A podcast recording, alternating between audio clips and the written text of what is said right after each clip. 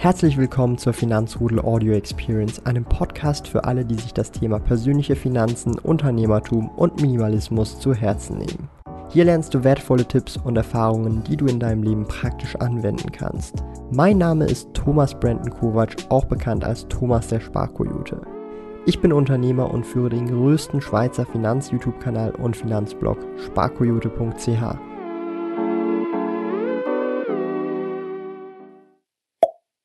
Heute schauen wir uns an, wie der liebe Olaf Scholz investiert oder sein Geld anlegt oder eben nicht.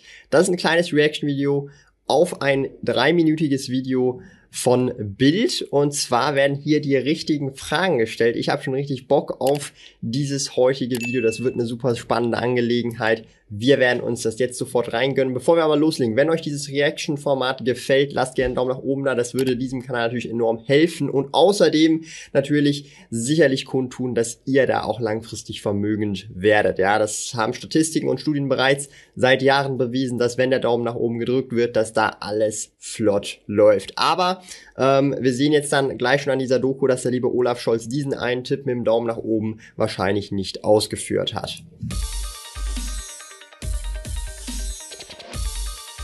Viele denken auch an ihr Erspartes, ähm, wenn sie morgens aufwachen und äh, zumal seit letzter Woche, als Mario Draghi dann äh, Nägel mit Köpfen gemacht hat und die Anleihenkauf wieder aufgenommen hat.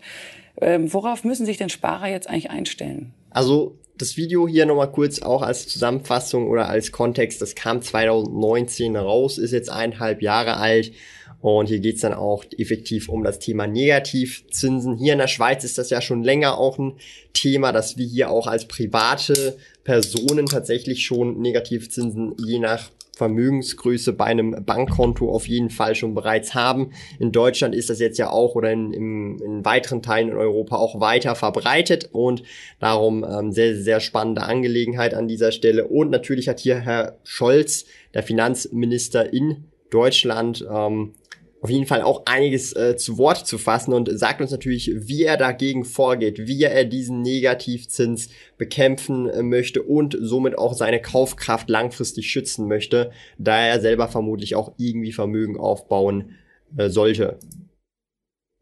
Ich fürchte, dass die Phase niedriger Zinsen ganz unabhängig von der Politik der Zentralbanken in Europa, in London, in den USA, in Japan äh, niedrig bleiben werden. Alle machen ja mehr oder weniger das Gleiche. Und äh, da gibt es aber auch Trends, die etwas damit zu tun haben, dass sehr viel Geld unterwegs ist, das nach Anlagemöglichkeiten sucht.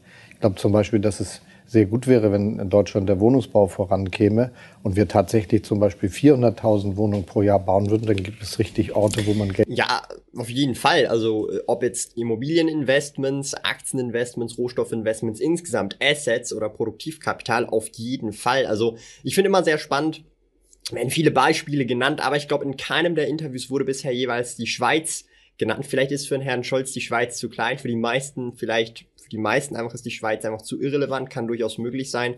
Aber anscheinend macht die Schweiz ja doch schon einiges richtig, denn die Bürger scheinen ja dann doch schon irgendwie Vermögen aufbauen zu können. Und das finde ich auch nochmal sehr spannend. Hier in der Schweiz haben wir ja die SNB, also die Schweizer Nationalbank, die wir übrigens auch an der Börse wiederfinden und sogar investieren können in die SNB, ja, in die Schweizer Nationalbank. Und was die SNB auch sehr speziell macht, ähm, ja, sie besitzt sehr viele Anteile, respektive sehr viele Aktien. Finde ich doch schon sehr, sehr speziell, wie die SMB das so handelt. Aber eben, hey, ähm, die Schweiz ist natürlich nicht der Rede wert hier in diesem Kontext.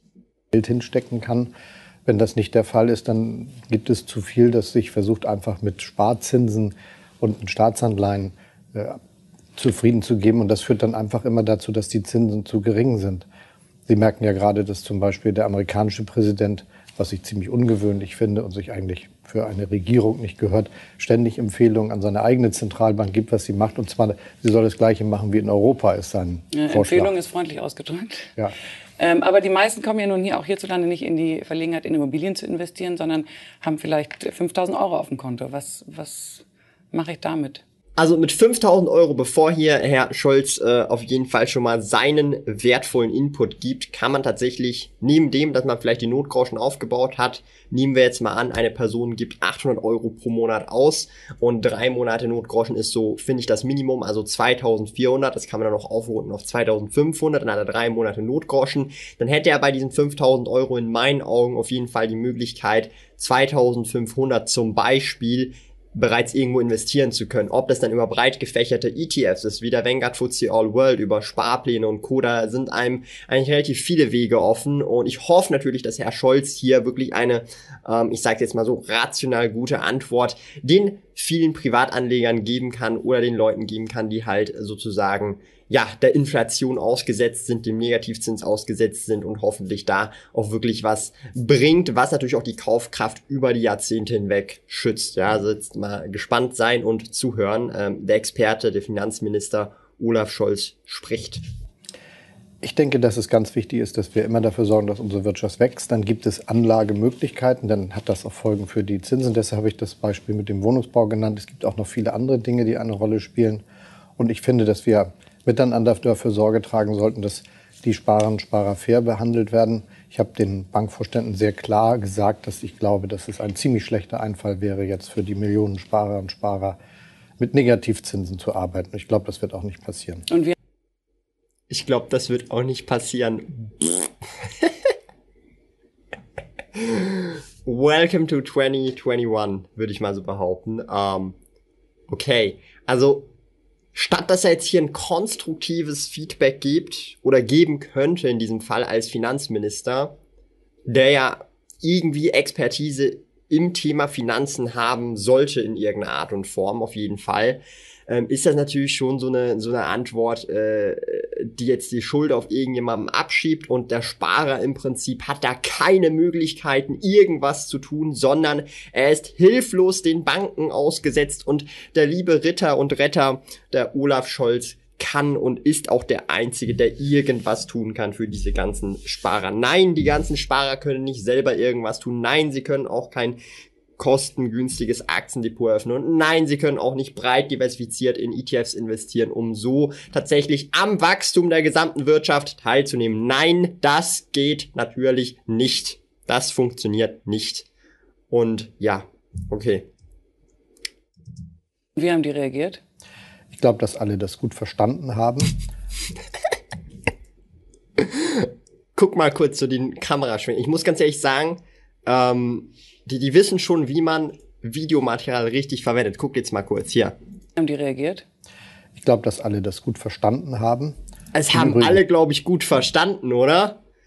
Also, ich habe euch das jetzt gerade erklärt, oder? Und ähm, habt ihr diesen Auftrag verstanden? Dann sagen die Schüler, ja, wir haben das alle verstanden. Einen Tag später, ja, sie haben es nicht richtig erklärt, ich habe nichts verstanden, ich habe es einfach so gemacht. Aber ihr habt doch gestern gesagt, ich hab's verstanden. Ja, so schaut's aus, ja. Ähm, und äh, ja, ich sag's jetzt mal so, eineinhalb Jahre später sieht man ja, wie gut es alle so richtig verstanden haben. Ähm, und auch hier in der Schweiz tatsächlich war es jetzt so, also bei der UBS, wenn ich mich recht erinnere, musste man ein oder zwei Millionen Barvermögen auf einem Konto haben, um Negativzinsen abzucatchen. Und jetzt haben sie das drastisch verringert, glaube ich, auf eine Viertelmillion, wenn ich mich nicht rechnen sind. Und erst kürzlich, vor einem halben Jahr oder irgendwas in dem Dreh, also die haben erst kürzlich diese Grenze drastisch verringert, also auf wenige hunderttausend. Und damals war das noch zwei Millionen, wenn ich mich recht erinnere. Übrigens gibt es ja auch sowieso rechtliche Hindernisse. Die meisten Verträge, die heute existieren, würden das gar nicht zulassen. Haben Sie denn eine Garantie bekommen von denen? Also muss ich dazu einen Kommentar geben? Also, ich weiß jetzt gerade nicht mehr, wie sie heißt. Am Anfang stand ihr Name ähm, von, von, von der Interviewerin, aber alter Schwede, ich glaube, die denkt sich so, ich habe den Finanzminister vor mir. Und wahrscheinlich, ich, ich, keine Ahnung, ich weiß ja nicht, was sie mit ihrem Geld macht, aber ich könnte mir vorstellen, sie ist vielleicht noch so undercover-mäßig unterwegs und investiert fleißig ihr Gehalt und ihre Sparquote in ETFs und ist eigentlich richtig der Highflyer. Und dann haben wir den Olaf gegenüber, und sie denkt sich einfach nur so, oh mein Gott. Oh mein Gott. Das, was man kriegen kann, ist, dass man sehr ernsthaft miteinander spricht und alle verstanden haben, was los ist. ich fühle mich so, also hier in diesem Gespräch, also ich kann das kaum, also klar, man muss die Sache schon ernst nehmen, das ist ja ein ernstes Gespräch, aber ich kann das kaum ernst nehmen. Das ist halt so wie, wenn ich an einem Business-Meeting bin und wir machen halt was ab, so, yo, das ist, äh, ich mach dieses und, und du machst jenes und das wird dann halt so geregelt, Händedruck drauf, vielleicht noch einen Vertrag machen und dann ist das vertraglich geregelt. Klar, das ist jetzt einfach formuliert, das ist natürlich auf einem ganz großen Scale, äh, aber versteht mich nicht falsch, ich will euch das so ein bisschen bildlich vorhin. Und dann, ähm, heißt das so, ja, im Nachhinein, ja, ich glaube, das haben alle schon so richtig verstanden und jetzt können wir hoffen, dass diese Partei und diese Partei dann so agieren und natürlich ähm, steht dann noch der Rest einfach alles in den Sternen, ja. Was ist hier los? Also, ich, ich weiß ja auch nicht, ähm, Ah, keine Ahnung. Also ich verstehe natürlich viele Interessenkonflikte, viele Parteien wollen verschiedene Dinge, das ist mir durchaus bewusst. Das ist nicht so einfach, wie es auch klingt, ja. Ähm, ich denke, der Herr Scholz hat da auf jeden Fall auch einiges zu tun. Die Frage ist halt, ähm, ja, ja, ich sag's jetzt mal nicht. Okay, das klingt noch nicht nach einer Garantie. Naja, was? oh mein Gott. Oh no. Was wollen Sie denn da hinbekommen? Dass man ernsthaft darüber redet, ist doch wohl das, was man erreichen kann. Und dass die Politik und in diesem Fall der Bundesminister der Finanzen deutlich macht, dass er das einen ziemlich schlechten Einfall fände, ist eine sehr klare Ansage. Haben Sie denn selbst noch ein Also, Sparbuch? ich bin ja kein Politikexperte, oder? Klar kann niemand irgendjemand zu irgendwas zwingen in der Form, so, aber, aber gibt's da nicht, ich sag's jetzt mal so, Möglichkeiten, ja, Möglichkeiten, wo man jetzt auch, ich sage jetzt mal, neben dem ganzen Kauderwelsch, was hier in den letzten zweieinhalb Minuten da äh, besprochen worden ist, einfach vielleicht auch zu sagen, hey, wir klären jetzt einfach mal so diese Bürger auf, die es überhaupt betrifft. Und wenn man diese Bürger aufklären würde und die dann vielleicht auch zum Beispiel sagen, ah, okay, äh, eine große Menge an Cash zu haben oder prozentual vom gesamten Vermögen ist halt, macht halt wenig Sinn. Man sollte das, wenn möglich, in verschiedene Assets investieren. Und dann vielleicht auch nochmal sagen, ah, okay, was sind denn Assets? Weil wahrscheinlich gefühlt 80 Prozent der Menschen dann gar nicht weiß, was Assets sind. Das sind Vermögenswerte, das sind Immobilien. Nein, das ist auch nicht dein Auto, was du fährst, das ist kein Asset, aber ähm, solche Sachen halt eben. Aber das könnte ja auch eine Lösung sein, Aufklärung. Und da ist auch das Problem mit den Negativzinsen eher weniger, weil diese Sparer ja dann auch entsprechend ähm, ja ihr Geld investieren und nicht so stark von den Negativzinsen betroffen sind? Oder bin ich hier vollkommen auf dem falschen Weg, auf dem Holzweg und das ganze Thema investieren und Vermögensaufbau ist, äh, ist, ist halt nicht für jeden gedacht oder sehe ich das auf jeden Fall irgendwie falsch? Das kann natürlich auch eine Möglichkeit sein, aber hey, ähm, ganz ehrlich, lieber so als auf dem Sparbuch versauern.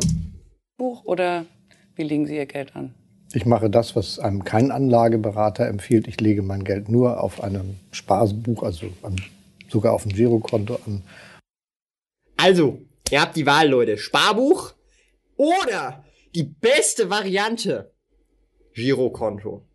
Also, wer sein Geld auf dem Girokonto anlegt, kann ich mit Sicherheit sagen, selbst wenn ihr den Daumen nach oben drückt, ja, selbst wenn ihr ihn nach oben drückt, dass ihr dann auf jeden Fall selbst dann keine Rendite bekommt. Da hilft nicht mal mehr der Daumen, ja.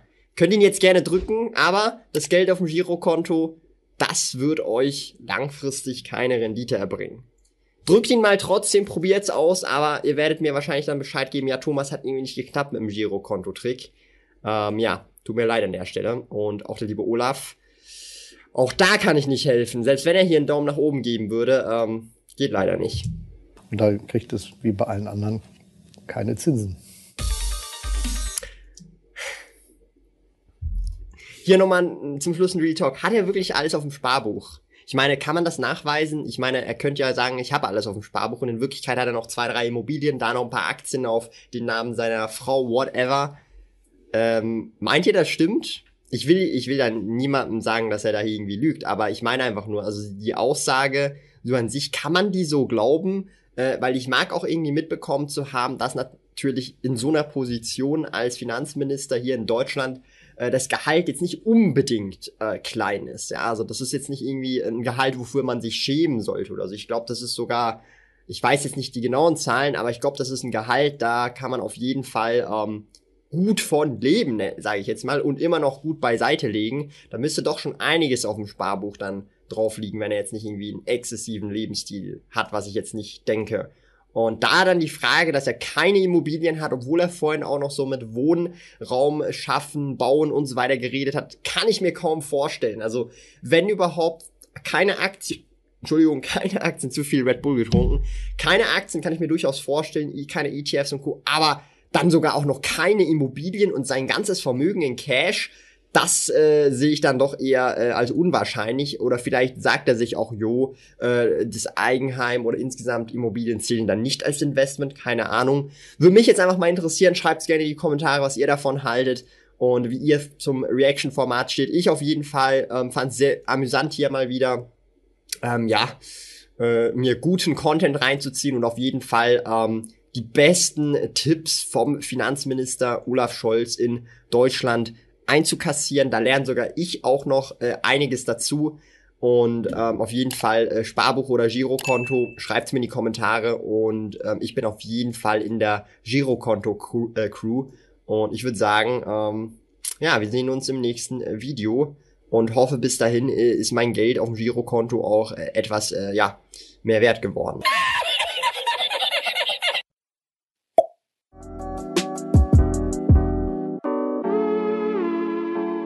Lieben Dank fürs Zuhören. Neue Finanzrudel Audio Experience Episoden gibt es jeden Montag, Donnerstag und Samstag um 9 Uhr vormittags. Trete außerdem dem exklusiven Finanzrudel Community Club bei finanzrudel.ch/club und tausche dich mit tausenden Gleichgesinnten im Finanzrudel aus. Mehr über mich und meine Reise erfährst du auf meinem Blog www.sparkoyote.ch. Interessiert dich, an welchen Projekten ich aktuell arbeite, dann findest du mich auf Instagram at Sparkoyote. Auf meinem YouTube-Kanal Thomas der Sparkoyote findest du aktuelle Videos zum Thema persönliche Finanzen, Unternehmertum und Minimalismus. Bis bald!